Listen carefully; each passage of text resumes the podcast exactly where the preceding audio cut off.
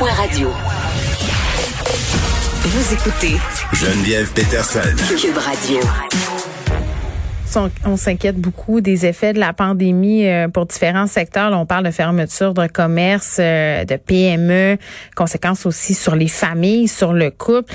Et là, euh, je pense qu'on peut pas se cacher que pour certaines personnes, des personnes qui sont peut-être davantage défavorisées, mais pas que, il va avoir des conséquences financières à cette pandémie-là. Certains consultants en économie familiale craignent une vague de problèmes financiers, de faillites.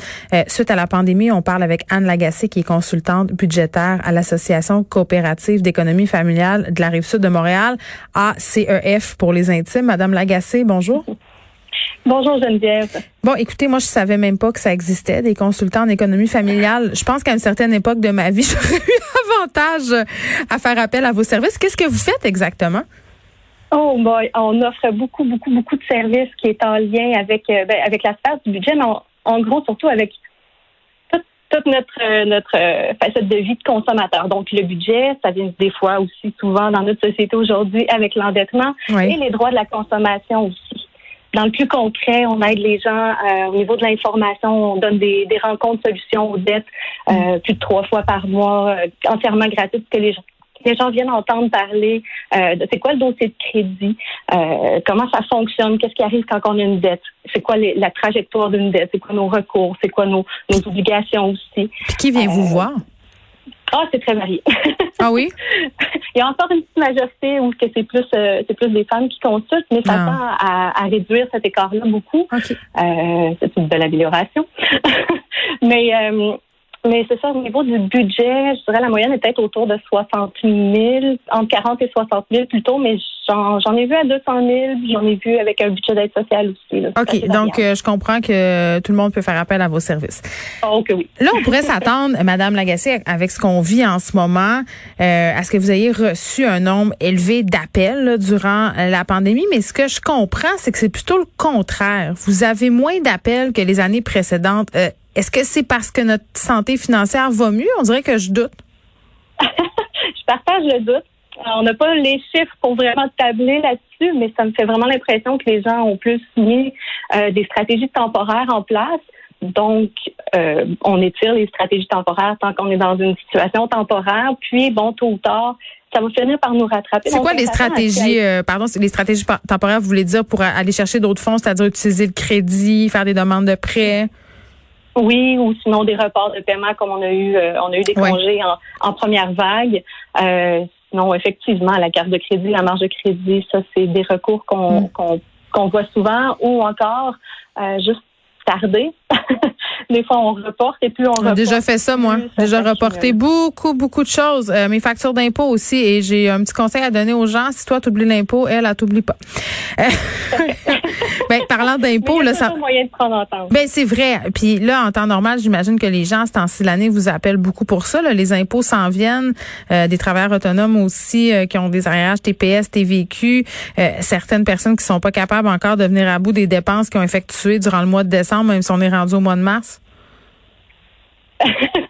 Eh, bon, effectivement, ça c'est le, pattern, si je peux dire, qu'on voit, qu'on voit souvent. Mais, euh, mais actuellement, on a plus d'appels pour avoir des cliniques d'impôts. On n'est pas encore rendu, euh, oups, on a des dettes, qu'est-ce qu'on fait? Mais on, on sait que ça s'en vient.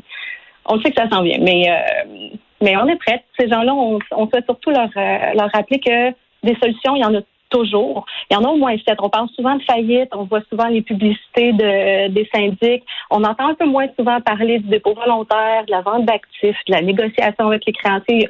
Nous, on regarde toujours, toujours les sept solutions qui existent. Puis, il euh, ben, faut savoir que des fois, c'est une combinaison d'une, deux ou trois solutions qu'on peut venir mettre sur une ligne du temps. Euh, bref. Mais mettons, OK. Mais mettons, Mme Lagacé, que moi, je me décide d'aller vous voir pour régler mes problèmes financiers dans une situation euh, totalement fictive. Euh, est-ce que c'est gratuit? Oui, c'est entièrement gratuit, c'est entièrement confidentiel aussi. nous, on, est là, on prend le temps avec la, avec la personne parce que quand on parle de budget, euh, oui, il y a de l'information, oui, il y a de l'éducation à les faire, mais on parle aussi de besoins, on parle d'émotions, on parle d'habitude de vie, on parle de relations avec l'argent, de relations avec les pères. Donc, on va vraiment dans, dans le détail, puis on parle des priorités de la personne, de ses valeurs, de qui elle est pour pouvoir arriver à, ben, des solutions qui sont adaptées, personnalisées, personnalisées, qui mm. vont tenir la route pendant longtemps pour. Euh, ben, parce que ouais, j'ai l'impression que c'est un peu ça le nerf de la guerre euh, quand même, parce que euh, avant de se rendre dans une situation où c'est difficile de voir clair, où c'est difficile aussi de voir le bout, là, des fois quand tu dois beaucoup mm-hmm. d'argent, ça peut devenir vraiment vraiment très très décourageant. On a l'impression qu'on s'en sortira jamais, on a l'impression qu'on n'aura plus jamais de vie. J'ai l'impression que tout ça, ça relève quand même du fait qu'on manque d'éducation économique au Québec. Là, on, beaucoup de personnes arrivent à l'âge adulte en sachant pas vraiment justement rien euh, tant que ça par rapport aux emprunts, euh, aux dossiers de crédit, à l'investissement, aux hypothèques. Euh, à un moment donné, ben, j'imagine un que vous le constatez ce manque d'éducation là sur le terrain?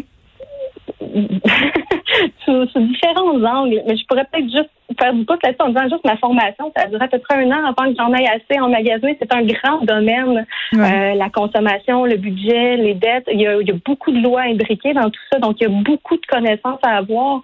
Euh, oui, l'éducation, ça passe par là.